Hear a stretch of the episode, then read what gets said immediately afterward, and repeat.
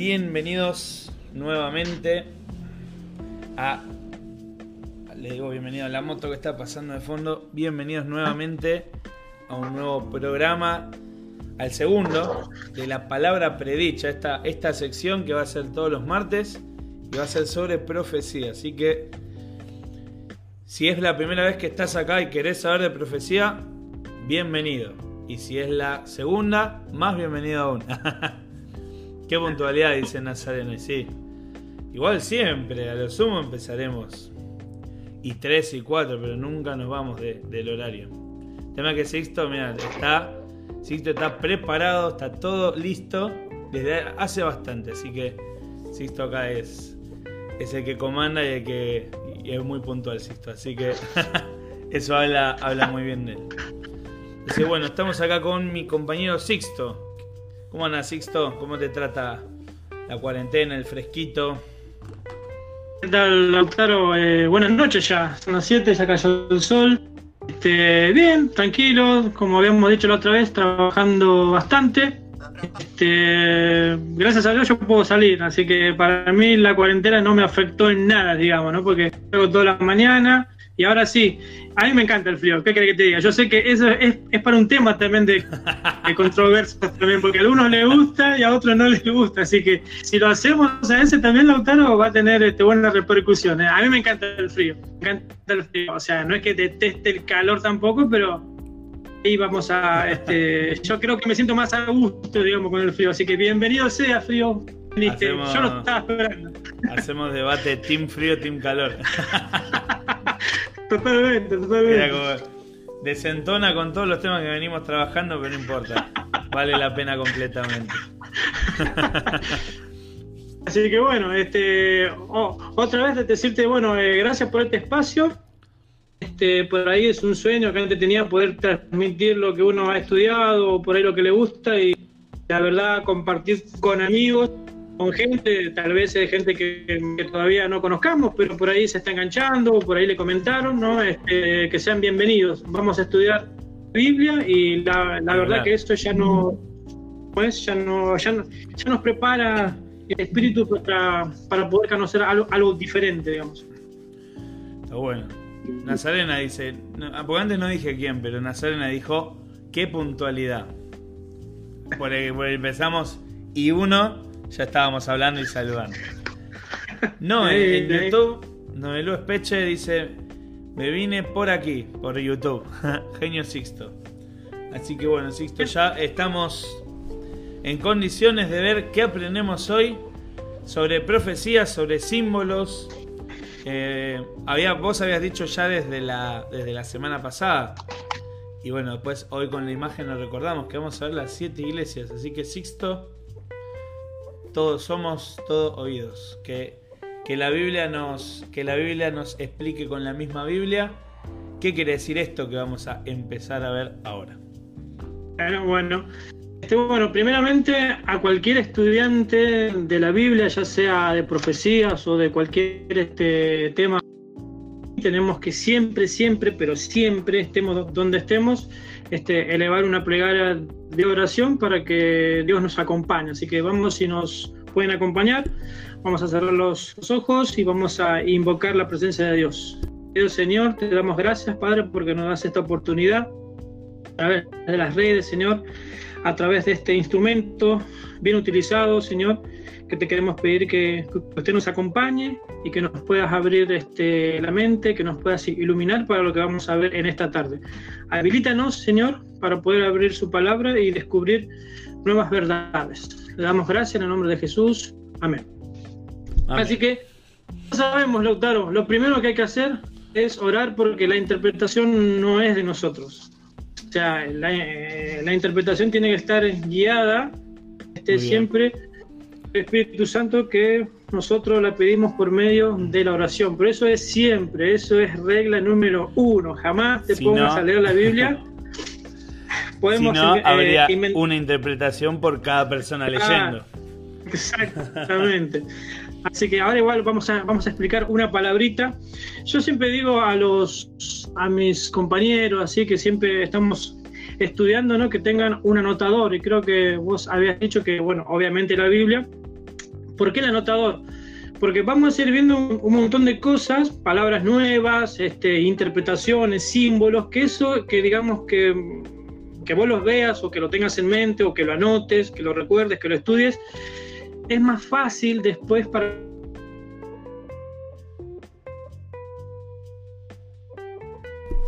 A ver ahí, hola Sixto, se cortó, puede ser. Esto ya está, ya lo, ya lo aprendí, ya está. No, no, no, no, esto no es así. Esto es constancia, eh, es volver a ver, volver a, a releer, buscar varias versiones de la Biblia. Yo siempre recomiendo la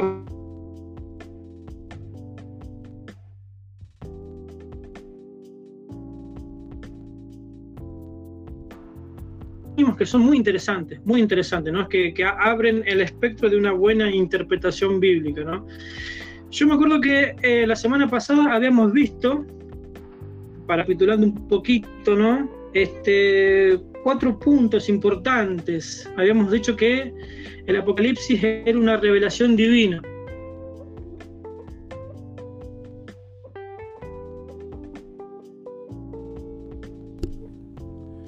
Sixto, hola. ¿Me escuchás ahí? Ahí está. ¿Te escucho? Sí, sí. No, pues se te, se te, se está cortando. A ver, volví a entrar un segundito a la sala. Por las dudas. ¿Está? ¿Cómo? ¿Estamos? Dale, sí, mandá, de vuelta. Lo último, decirlo de vuelta desde lo último que estaba diciendo. Bueno, habíamos dicho que el Apocalipsis era revelación, la revelación de Dios es una revelación divina, nada que, esté en nosotros, ¿no? Dios preparó este libro espectacular para que nosotros lo podamos este, estudiar. Habíamos dicho también que en el Antiguo Testamento está la clave o una de las claves para la interpretación, ya que toda la, interpretación de los símbolos parte o la gran parte está en, en, el Antiguo Testamento. Habíamos visto que hay escuelas de interpretación, preterista estaba, interpretaba todo lo del pasado, estaba la futurista que interpretaba todo en un futuro y omitía cosas que ya pasaron, está la interpretación historicista, que, es la que nosotros vamos a estudiar sobre eso, ¿no? Este, la historia eh, confirma la profecía, ¿no? Y después habíamos dicho que es, el Apocalipsis es un libro simbólico. Recuerda que habíamos visto la interpretación de lo que era la palabra eh, bestias, me acuerdo, ¿no? Que habíamos eh, dicho que eran en reinos, gobiernos, un poder, una nación. Hoy vamos a comenzar, eh, antes de, ver lo que son las, siete iglesias, vamos a buscar un significado más. Vamos a, este, no sé si vos tenés tu Biblia, este, Lautaro por ahí. Vamos a ver este, este bien ahí. Vamos a, primeramente tenemos que buscar el, el texto, está en Apocalipsis 16.1. Apocalipsis 16.1 y vamos a buscar vamos a, ¿cómo es? Decodificar el significado de un símbolo, ¿no? Que, va a estar bien marcado en el Apocalipsis. El símbolo está en Apocalipsis 16.1. Fíjate lo que dice. ¿Querés que te lo lea? Dale, buenísimo. Dice, entonces oí desde el templo una gran voz que decía a los siete ángeles, ir y derramar sobre la tierra las siete copas de la ira de Dios. Fíjate que ahí vamos ya encontramos dos símbolos, en realidad varios símbolos. Dos como, como piso. sí. Fíjate que dice que se derraman sobre la tierra siete copas. A meter en el símbolo 7, ¿no? Pero ya, ya tenemos que ir diciendo que el símbolo 7 en Apocalipsis o, en profecías es muy importante. Lo vamos a ver en un montón de símbolos, ¿no? Pero en este caso vamos a ver lo que dice, lo que, lo que significa la palabra copas. Ahora, fíjate que dice eh, eh, que se derraman sobre la tierra las siete copas del furor de Dios. Eso lo parece medio. Sí, lo, lees medio dormido. Un, mensaje, claro. Es un mensaje medio. Claro, por eso hay que. totalmente hay que buscar este, por medio de una eh, exégesis. ¿Sabes lo que significa esa palabra? Exégesis. Si no recuerdo mal, que lo dijiste la semana pasada, era, el estudio de la escritura en su contexto. Ah, es, es, explicación o interpretación de un texto bíblico. Entonces, el exégeta, que es el, que, es el estudiante, ¿no? establece el significado que el autor, en este caso, ¿quién es el autor? En este caso es Dios, quiere dar, ¿no? pero no como una interpretación personal. El, el, exégeta busca lo que el autor, en este caso Dios, quiere decir, nos, informa mediante el estudio de su palabra. Entonces, ser un, un, exégeta eh, te, te, lleva a lugares que vos decís, ¿qué hago acá? Porque empezás a buscar un montón de sinónimos, vas, a, vas al griego, vas, vuelvo? Claro, vas al hebreo, vas a la enciclopedia, vas al diccionario, vas a libros que, que nunca creíste tenerlo en tus manos, empezás a buscar y, y bueno, yo creo que Dios quiere eso, Dios quiere que todos seamos exégetas, que busquemos en la palabra de Dios, que comparemos. Él nos quiere dar esa alegría que solamente lo, descubren los que, los que realmente descubren este tesoro. ¿no? Es interesante, Sixto, que eh, cualquier persona, como vos estás diciendo, bueno, de hecho se relaciona a lo que vos dijiste la semana pasada, que no es que está mal escuchar a otro, interpretar, buscar, pero si es bíblico que todos tenemos la posibilidad de eh, profundizar en el conocimiento y la sabiduría de la Biblia. Exacto, ¿eh? esto, es, esto es un nivel muy, muy elevado, digamos. O sea, vos sabés que estar estudiando la inspiración de Dios, estar estudiando un libro que, que fue uno de los más perseguidos, que personas murieron por tener esto en sus manos, que está escrito con sangre, ¿no? O sea, esto es algo, digamos, solemne. Yo lo... Eh, o sea, el estudio de la Biblia, por eso tiene que ser siempre con oración, siempre con la, con la ¿no? O sea, eh, no creérsela que, uy, ya, ya está, yo ya me sé todo. Jamás. Hay, miles, miles y millones de, temas que se pueden sacar de la Biblia, ¿no? Por eso ahora fíjate que habíamos dicho que vamos a interpretar lo que significa la palabra copa. Primero hay que verla en su contexto, ¿no? Fíjate que está en copas al lado del 7 del furor de Dios. ¿Qué quiso decir? Hay, hay una vislumbre en Salmos 11.6, Salmos 11.6 para, para saber qué es lo que significa copa o, o qué nos quiere dar a entender la palabra copa. Fíjate que dice acá, yo ya lo tengo acá, Salmos 11.6 dice, sobre los malos hará llover calamidades. Fuego, azufre y viento abrasador será la porción del cáliz, que cáliz significa copa, ellos. Entonces, si nosotros digamos, el, el exégeta va a decodificar el significado de copas, se llama, eh, es un derrame de juicios, son sufrimientos, son, son, son, son, son cosas que van a acontecer por, o, es la, consecuencia de. Por eso, digamos, después en Apocalipsis, cuando ya estemos más avanzados, vamos a ver que esto ah, se anuncia el rame de siete juicios de Dios. Fíjate que dice, y hoy una voz, una voz que desde el templo decía a gritos a los siete ángeles, vayan y derramen sobre la tierra las siete copas del furor del aire de Dios. Esto quiere decir que significa que, Dios este, iba a lanzar juicios eh, contra los enemigos de Dios. De, esto después lo vamos a ver, ¿no? Pero hoy la palabra copa significa derramar juicios, ¿no? Pero que tienen, que llevan sufrimientos también, dice, ¿no? eso sería la palabra. en el que leímos de Salmos, son cosas como sobrenaturales. Tiene que ser algo divino que pase todo eso. Exacto. No es, Exacto. y justo, juicio humano. Claro, no, no, perfecto. Y por eso está el número 7 ahí. está muy buena la relación que hiciste vos porque el número 7 tiene que ver con algo divino. Y ahora yo me estoy adelantando, ¿no?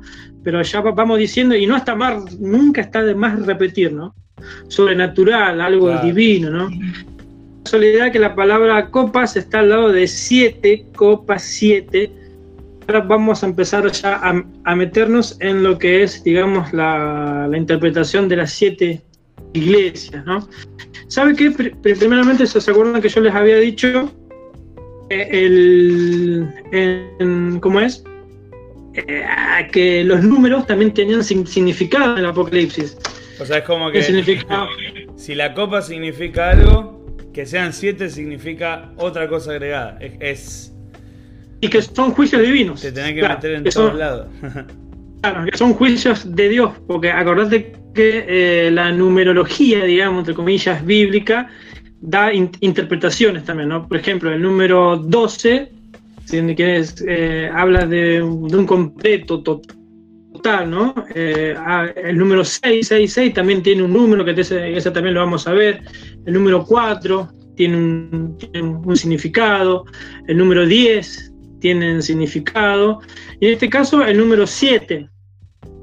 Este, preeminentemente el número sagrado entre los hebreos y otros pueblos del Antiguo Oriente, ¿no? O sea, no es que estamos hablando de algo desconocido acá. Para los que leían la literatura apocalíptica de, los primeros siglos, entendían qué significaba el número 7 o por qué se le ponía tanto énfasis en el Apocalipsis. Muchos entendían, ¿no? Por tradición, por historia este, y por un montón, de cosas más, ¿no? El origen de la idea de que es sagrado se pierde en la niebla de la antigüedad. O sea, esto es ya de que el 7 era una atribución al número de Dios o que era por una cuestión por una cuestión cultural si se quiere se le, se le perdió un poco la idea de lo que era el 7 y tenemos que volver a explicar lo que significa, digamos. Claro, claro, sí, pero, o sea, eh, los judíos ya entendían ellos, o sea, ellos se estaba hablando, ¿no? Cuando, cuando se hacía énfasis mucho en el 7, digamos. Por eso muchos muchos fueron convertidos también. Eh, el amplio reconocimiento, ¿no? Concedido el número 7 implica que la idea ya era bien conocida estaba firmemente ya establecida en, digamos, en el pensamiento de la gente, ¿no? Antes, ya antes de, desde que, como es, eh, se dividieran, viste, las razas y, todas esas cosas, ¿no? Y hay, hay, razón, digamos, como de sobra para, para creer que este pensamiento se, se, originó con los siete días de las semanas de la creación. Fíjate el número siete, justo el séptimo día, qué casualidad, ¿no? la creación de la Tierra en siete días, las siete luminarias del sistema solar visible a simple vista, todo siete, siete, hay, hay muchos siete, digamos. En la, naturaleza. Claro, hay, hay, señales por todos lados, digamos. Si, si vos le querés contar la vuelta de lo que significa el siete, todo apunta a Dios. Así nomás te lo digo, ¿viste? Dios considera el número 7 como, como especialmente suyo, digamos. El número 7 es mío, dice. O sea, tiene que, se aplica solamente a quién al, creador, ¿no? Particularmente es impresionante eh, el hecho de que había bendecido. ¿Qué día? El séptimo día, ¿no? El número 7 aparece eh, constantemente. Es de él. claro, justamente es de él y que señala a quién, a él. Por eso se sacó para no señalarlo a él, digamos, ¿no? Fíjate que mm, hay, hay varias eh, cosas que se en el santuario o en la liturgia judía, digamos que, por, por, ejemplo, si vos buscas en la Biblia, por ejemplo, Éxodo 20, te va del, del 8 al, ¿cómo es? Al 11 te va a marcar que el séptimo día era santo. Eh, Éxodo 34 te va a decir que había siete días de panes sin levadura. Después se decían que había siete días de la fiesta de los tabernáculos cada, no sé, la sangre se, se, asprejaba siete veces en el día de la expiación. Y así el siete, ¿no? Como así mismo en otras ocasiones, como por la purificación de un leproso. ¿Te acordabas de ese leproso que dije cuántas veces se, se, tenía que sumergir en el río? Siete veces. Sube Senamán, siete veces, ¿te acordás? Se imponían siete días de, reclusión ceremonial en casos de impureza o sospecha. entonces, el siete está en, un montón de cosas, ¿no? La circuncisión a los siete días. Y un animal destinado al sacrificio debía tener por lo menos siete días de edad. La consagración a los, de los sacerdotes se debía repetir cada, durante siete días. El candelario del templo también tenía siete luces. O sea que el siete es un número muy importante para la literatura apocalíptica. ¿no? El número 7 es un símbolo bíblico y profético. Entonces, eso, eso no, hay, no, no hay lugar a dudas de que este, eh, el, número es simbólico y profético. ¿no? Representa, ¿qué significa el número 7? Representa plenitud, perfección, siendo la medida perfecta y santa. El número 7, entonces, ¿qué, ¿qué, significa? Para lo que están anotando ahí, ya para decodificar otros símbolos, significa plenitud y perfección. La medida perfecta y santa, digamos. En el Apocalipsis vamos a encontrar esta simbología en muchísimos pasajes. Yo le voy a decir ahora, por ejemplo, algunos, ¿no? A decir que hay siete iglesias. En Apocalipsis van a haber siete candeleros, siete estrellas, siete ángeles, siete sellos, siete trompetas, siete plagas, siete truenos, siete ojos, siete espíritus, siete cabezas, siete montes, siete reyes, siete copas y siete, siete hay un montón de siete, que tiene que ver como, como que abarcan un, una totalidad de algo. Dios, no, Dios nos está diciendo que, que, que, lo que tenga que ver con el siete ya es abarcante en una extensión, digamos. Fíjate que ahora vamos a ver, para ir metiéndonos ya en lo que son las la, la siete iglesias. ¿no? Vamos a buscar, ¿tenés la Biblia ahí, Lautaro, vos? Dale. Apocalipsis 1. 1. Voy a buscar acá. Apocalipsis 1 del, del 11 al 13. Apocalipsis 1 del 11 al 13. ¿Dónde está? ¿Tan, tan, tan, Leo. 11.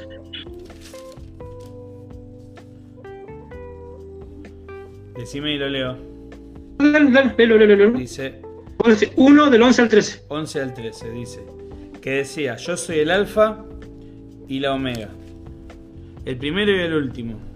Escribe en un libro lo que ves y envíalo a las siete iglesias que están en Asia.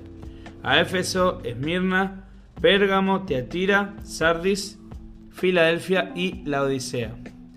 Me volví para ver la voz que hablaba conmigo, y vuelto vi siete candelabros de oro, y en medio de los siete candelabros a uno semejante al Hijo del Hombre, vestido de una ropa que llegaba hasta los pies y tenía el pecho ceñido con un cinto de oro. Bien. Ahí, digamos, para los que tenemos una lectura rápida de este versículo, algo podemos vislumbrar, ¿no? Pero vamos a hacer una. Vamos a tratar de hacer una interpretación de este párrafo, digamos. Fíjate que acá empieza nombrando iglesias. Sí, Dice que se nombran siete iglesias: Efeso, Esmirna, Pérgamo, Teatira, Sardis, Filadelfia y la Odisea. Ahora, nota importante: en aquel tiempo no habían solamente siete iglesias. claro, porque es como diciendo, no dijo ah, las únicas siete iglesias. Claro. No, no, no. En aquel tiempo habían varias iglesias más. Entonces, eh, que sea siete, y, y entonces muchos pueden decir, ay, pero ¿por qué no se le dijo a las otras iglesias también? ¿Por qué? ¿Que se, se olvidó de ellas? No. Pues si más de siete no servía. Ah, imagino. sí, varias veces me hice esa, esa, esa observación. ¿Por qué no fueron las nueve iglesias? No, no, no. Dios, Dios quería saber. Por eso, ya, ya, eh, eso, digamos, es una de- deducción que es un número simbólico, el número siete, y por qué se determinaron estas siete iglesias. Si bien muchos, muchos teólogos este, afirman que estas iglesias tenían características de las que decían, no era el mensaje principal que tenía Dios sobre esas características. Si bien tomó algunas características, el mensaje no era sa- saber cómo eran esas iglesias, sino lo que significaban esos eh, símbolos que se le van a decir a, a cada iglesia. Fíjate que después vamos a ver que a cada iglesia se le hace una recomendación, se le hace una, se le da como una salutación, le da, digamos, una recomendación, se le da este Claro, una, una, Bien. una reprenda, digamos, un reto. Claro, se le- un reto también tiene, para, para otras tienen este, satisfacciones y para otras este, como que hay condenación, digamos. O sea, son distintas. Más o menos. Y hay, y hay- y hay algunas, de- vamos a ver acá el, el, este, un periodo de, este, de tiempo, digamos. Ahora vamos a ir de a dos poquito. ¿no? comentarios antes. Dale. Bueno, Zorat le mando un saludo grande porque está en YouTube. Ya hay, mirá, ya le digo a Zorat que siempre, siempre escucha el programa. Ya hay seis en YouTube, así que Zorat ahí fue el, fue el precursor. Nazarena dice que está anotando. Dice grande Dale. Torsis, que va, dice estoy anotando. Y, Bien, bien, bien, Nasa. y Mónica Porciniti dice ya perdí la cuenta de cuando empezaste a nombrar Siete candelabros, siete esto, siete montes, siete cuernos. Ahora, ahora vamos a volver una sobre prueba, ese- quién anotó más, más cosas. Dale, dale. Eh, envíen una foto ahí a ver si. Bueno, vamos a seguir entonces. Fíjate que ahí, bueno, son siete iglesias, pero en realidad en aquel tiempo literales habían un montón de iglesias más. Mm, Volvemos con que Dios iba a tomar algunas características o, símbolos de estas este, iglesias para representarlas en algún momento de la historia. Fíjate que este, en el versículo citado arriba se destaca lo siguiente, dice que Juan observa en visión, estaba en visión, ¿no? Y ve siete candeleros de oro. Fíjate que vos habías leído que dice, y me volví para ver la voz que hablaba conmigo, vuelto, vi siete candeleros de oro. Este, y ve a uno, ¿no? ve a uno semejante al Hijo del Hombre. O sea, siete candeleros de oro tenían que si- significar algo. ¿no? Y, si- y ve a uno semejante al Hijo del Hombre, Otra cosa. también tenía que significar algo. Descripción, ¿no? Sí, de hecho, da a Ahora- entender que se da vuelta y al darse vuelta vio el candelabro. Bueno. Buenísimo, es buenísimo esa observación que estás haciendo. Es como que él está viendo y de, y de- y de repente aparece uno, dice, semejante al Hijo del Hombre. Interesante. ¿Quién era que se le decía el Hijo del Hombre? Ahora vamos a ver. No es muy difícil. Pero ¿sabes qué? En Apocalipsis, eh, en el en 1, en los, en los versículos 16 y 20, dice lo siguiente, fíjate, mira. Y el misterio de las siete estrellas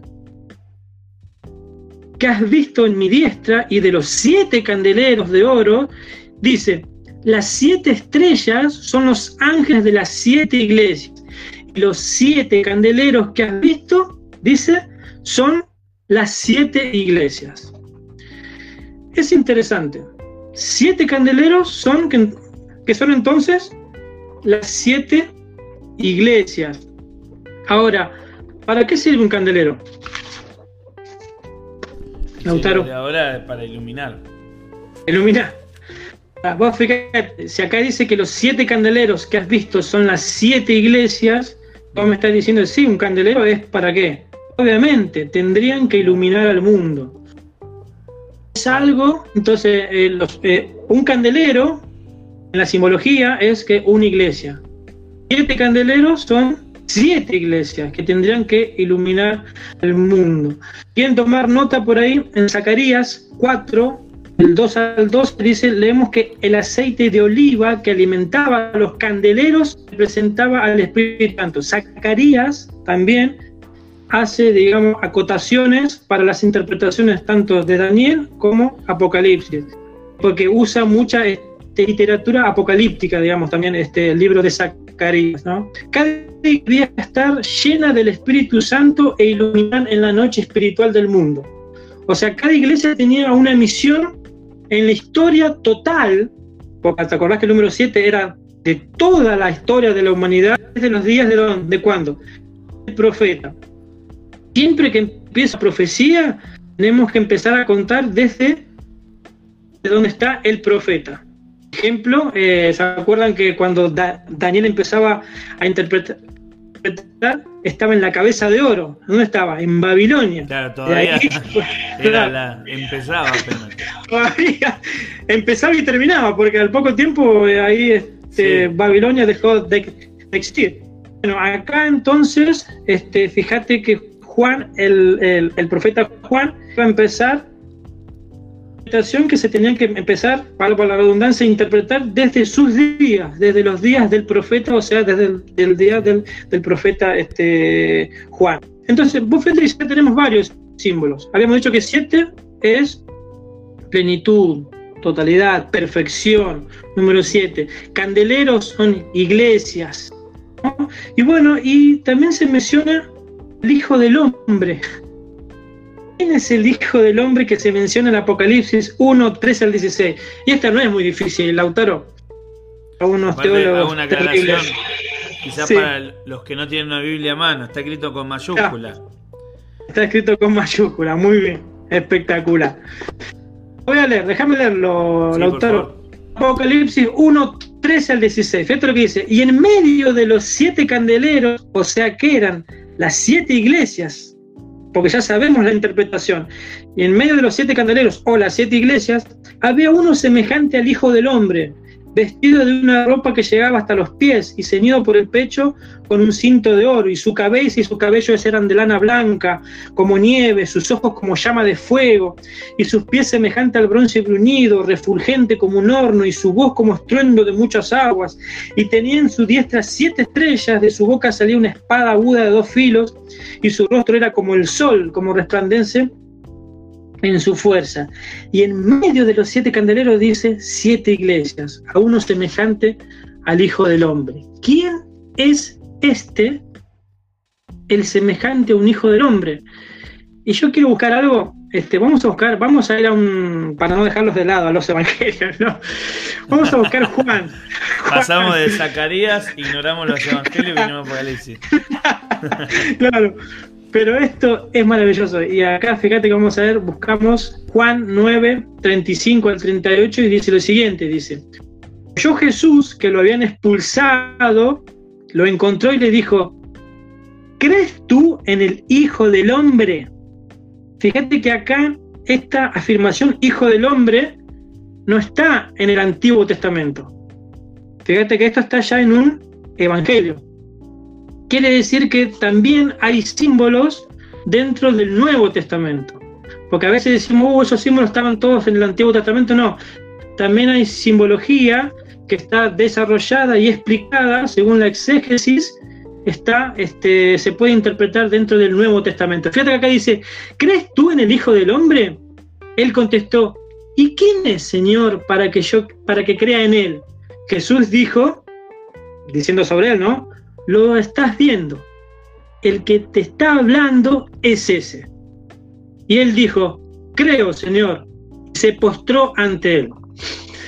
Y acá es interesante un montón de matices. Se postró ante él. Hay muchas veces donde cuando hay alguna visión o algo de eso, ¿no? Se dice que muchos no se dejaban postrar. No, no, o sea, no te postres porque yo soy consiervo tuyo. El único que merece adoración, ¿quién es?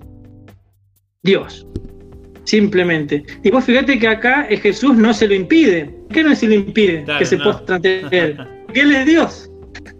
Eso es algo, es un detalle asombroso. o sea, si no entendés el contexto, quedó de Claro, claro. Es, impresionante, es impresionante, ¿no? Porque acá, fíjate que volviendo a Apocalipsis, y uno es semejante al Hijo del Hombre. Es una descripción que se hace a un Dios, ¿no? En este caso, el Dios verdadero, ¿no?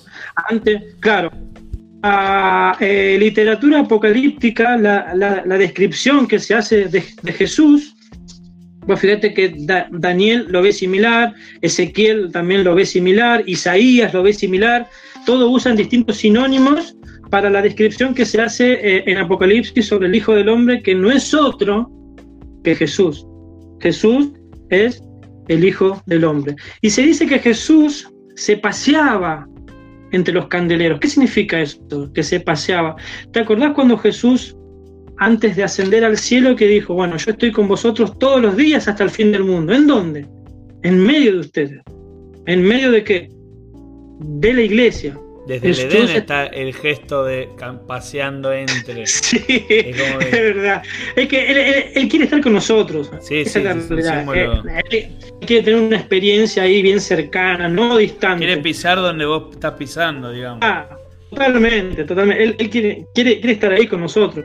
Pues fíjate que esta descripción que al principio parecía desconcertante, digamos, que si nosotros empezamos a hacer un estudio Fíjate que estamos hablando hace 20 minutos, pero ya descubrimos que era Jesús el que se iba a pasear por entre medio de las iglesias a lo largo de la historia.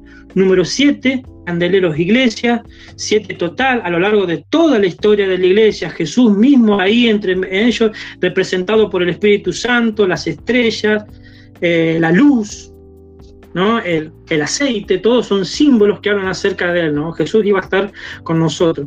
¿Cómo podemos hacer, digamos, para, como para ir cerrando esto? Porque vimos una, una parte nomás, ¿no? Porque no lo queremos extender demasiado y, dejar con la, con la pica, ¿no? Para que nosotros podamos este, seguir estudiando. Podemos hacer un pequeño resumen interpretativo de esto.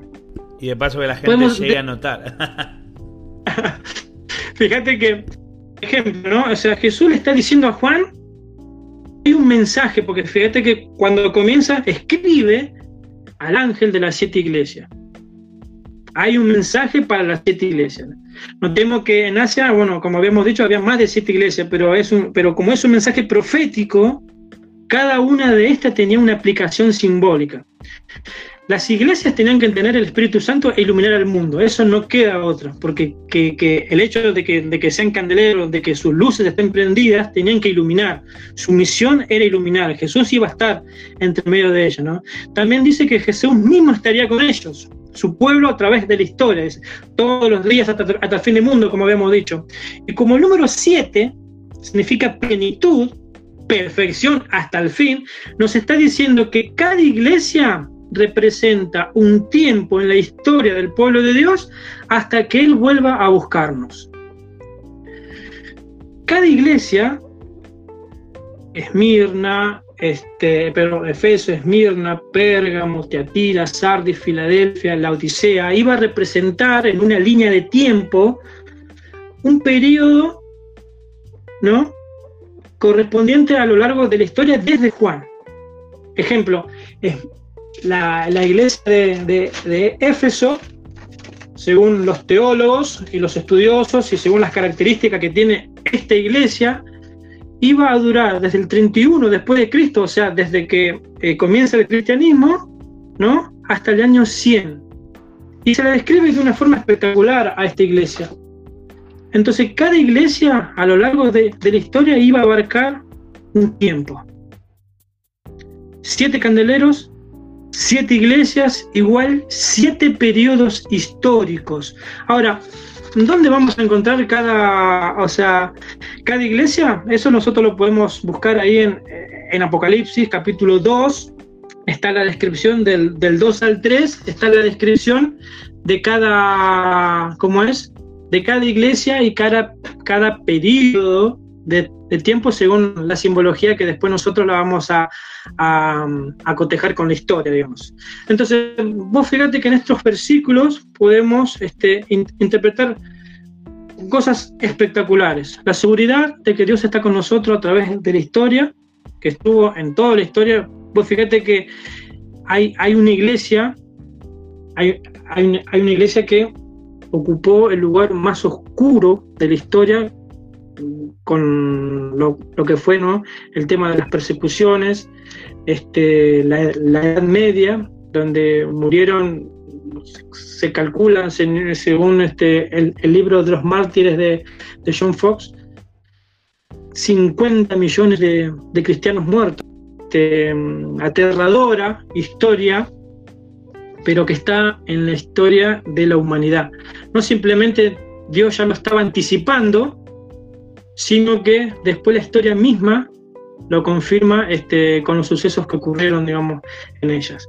Así que con eso, Lautaro, ya podemos ir culminando por hoy. ¿eh? Buenísimo. Que no es, no es para nada poco, digamos. No, vimos, fíjate que mira, eh, sin querer así en los, los ¿cómo es? Los siete periodos de esta, de esta historia, tal vez para el otro, para, para, el otro encuentro, podemos ver eh, qué periodos abarca cada uno y qué características tuvo la iglesia. Claro, porque a lo eh, largo. ¿Por qué se lo podemos adjudicar claro. a, ese, a ese contexto? Muy bueno. Yo la verdad estoy escuchando espectacular. Era era un, un oyente más. Fíjate, mira, si querés, mira, antes, antes de irnos podemos ver lo que dice la, la primera iglesia. Dale, dale, está bueno. Así. y déjame, déjame eh, leerlo y, buscar una, eh, o sea, darte la interpretación de lo que significa, ¿no? Fíjate, me dice, bueno, escribe al ángel, esto está en Apocalipsis 2, del 1 al 7. Y se escribe al ángel de la iglesia en Éfeso, el que tiene las siete estrellas a su diestra, el que anda en medio de los siete cableros de oro, dice, dice esto, yo conozco tus obras y tu arduo trabajo y paciencia, y que no puedes soportar a los malos, has probado a los que se dicen ser apóstoles y no lo son, y los has hallado mentirosos y has sufrido y has tenido paciencia y has trabajado arduamente por amor a mi nombre y no has desmayado. Fíjate que esto está hablando de la primera iglesia. que es la primera iglesia, que es la iglesia apostólica. ¿no? Fue la, primera, la que llegó a todos lados, la que, la que, la, que también después fue perseguida, eh, pero tengo contra ti que has dejado tu primer amor. Dicen, recuerda por dónde, de dónde has caído y arrepiéntate y haz las primeras obras, pues si no, vendré a ti y quitaré tu candelero de su lugar y si no te hubieras arrepentido, pero tienes esto que aborrece las obras de los, Nicolaitas, que también es un, un símbolo, los cuales yo también aborrezco el que tiene oído, oiga lo que el Espíritu dice a las iglesias. La iglesia de Éfeso representa el primer periodo de la iglesia apostólica, como habíamos dicho, ¿no? del año 31 hasta el año 100. ¿no? Cuando Juan falleció, el último de los apóstoles, este, en el tercer año del, reinado de Trajano. ¿no? Su nombre Efeso significa deseable, representando de una manera el carácter y condición porque esta iglesia es la que experimentó la dulzura del primer amor. Era impresionante. la que vio todo. Claro, los primeros cristianos eran los primeros cristianos eran estaban enamorados, tenían el primer amor, eran Bueno, entre este, ellos, como vos dijiste antes, eh, el que escribe que es Juan. Juan. Muy bien. Entonces, fíjate atención. Si hay una pregunta para Sexto, dicen en Facebook. En YouTube, Madeleine Gómez dice hola tío. el, hasta ahora el mensaje más tierno que hemos recibido en la historia de, del programa.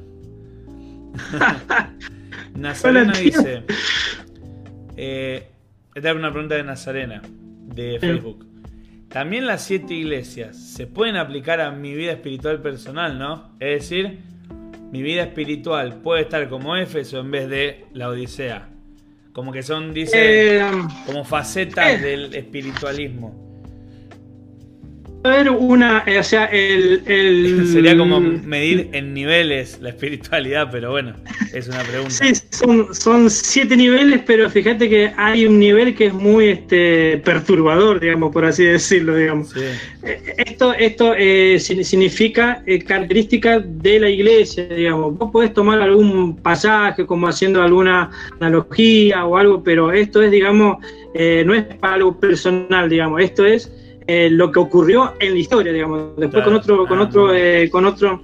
Eh, o sea, el autor acá estaba diciendo que las iglesias, los siete, las siete iglesias iban a ser siete periodos de, tiempo. Explicarlo a eso. Después, claro, si nosotros lo, lo, queremos aplicar a otra cosa, la exégesis nos lleva y nos dice, no, mira, no lo apliques por ese lado.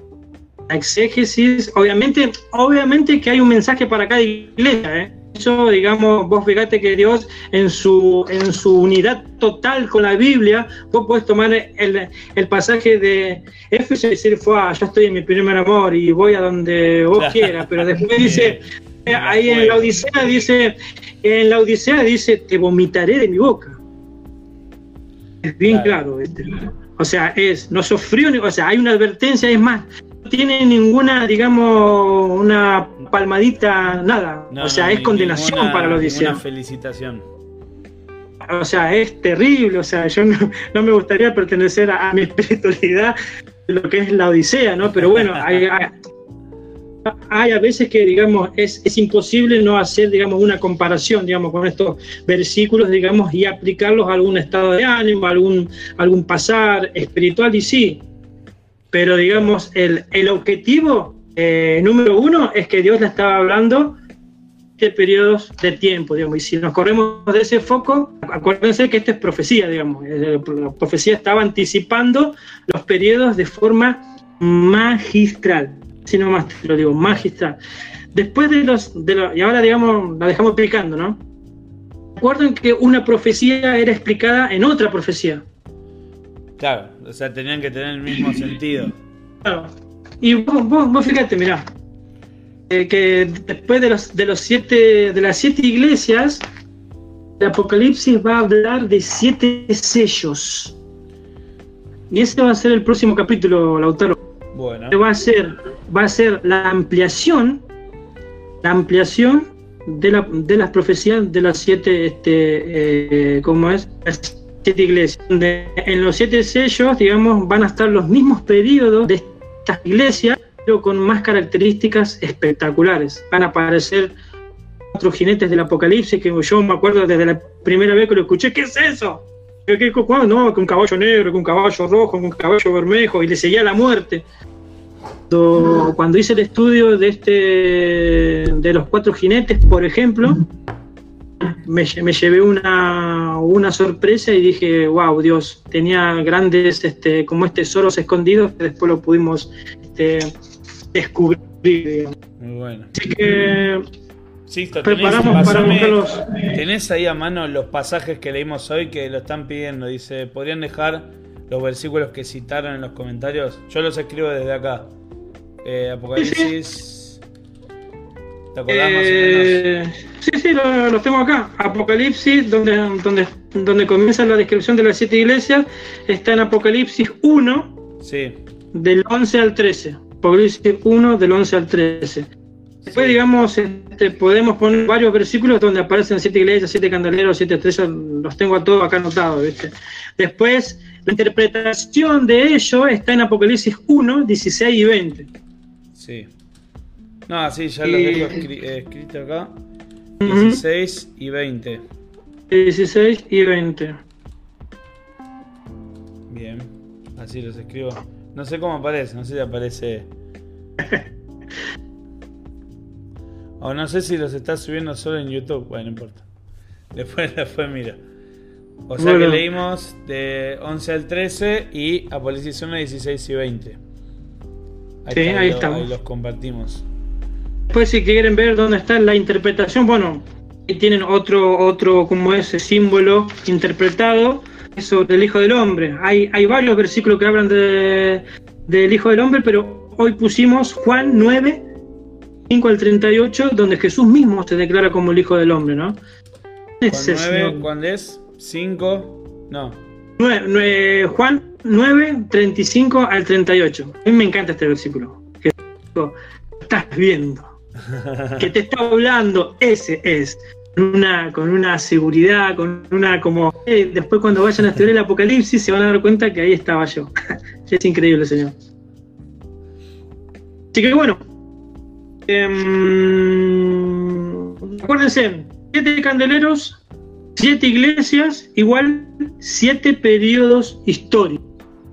Después vamos a ver este cómo, cómo interpretar desde qué fecha hasta qué fecha y qué acontecimientos hicieron que eh, Dios mostrara con detalles distintas características de cada iglesia y de cada sello, como lo vamos a ver en la próxima oportunidad.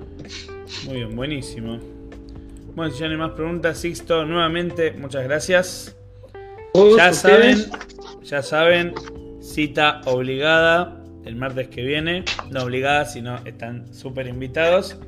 Martes que viene, misma hora. Biblia en mano, anotador y preguntas también. Pues ya, ya con lo que vimos la semana pasada, con, con lo que vimos hoy, ya puede ser que vayan surgiendo algunas preguntas que estaría bueno que las traigan también. Sí, si tienen preguntas así de estos primeros capítulos, podemos, si las sabemos bien, si no la buscamos para encuentro, no hay problema. Así que buenísimo. Teresita Colombo eh, agradece, dice gracias, muy bueno. Bueno, gracias a todos ustedes por participar.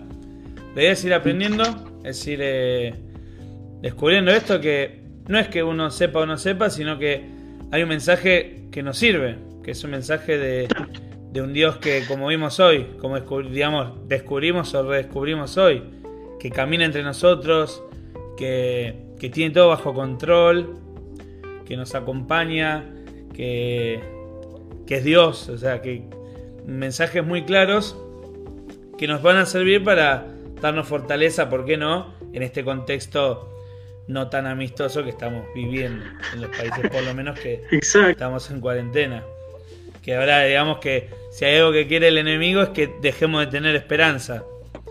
Así que bueno, gracias por participar. ¿te parece si querés que haga una oración? Y ya dale, dale buenísimo. Espectacular, buenísimo. Los invito a que ahí los que están participando, estén donde estén, vamos a hacer una, oración. Para nuestro Señor, gracias por, por esta noche, gracias porque pudimos abrir tu palabra y meditar. Te pido, Señor, que estés con nosotros, que todo lo que hablemos, todo lo que hablamos sea para, para entenderte, para conocerte un poco más y descubrir facetas sobre, sobre tu amor, sobre lo que querés hacer con nosotros y sobre lo que querés que, que aprendamos también. Y que este, señor, este mensaje, Señor, pueda, pueda ser llevado y pueda ser compartido con la gente que, que nos rodea. Te pedimos que nos bendigas ahora en esta noche, que nos, que nos protejas y nos cuides en esta noche de descanso. Te agradecemos, Señor, por todo. En el nombre de Jesús. Amén. Bueno, gente, un abrazo grande a todos. Nos vemos y nos vemos el martes que viene con programa. Mañana vamos a tener eh, programa con el CAPE, con el CAPE Capo. Así bueno, un abrazo, un abrazo grande a todos. Nos vemos.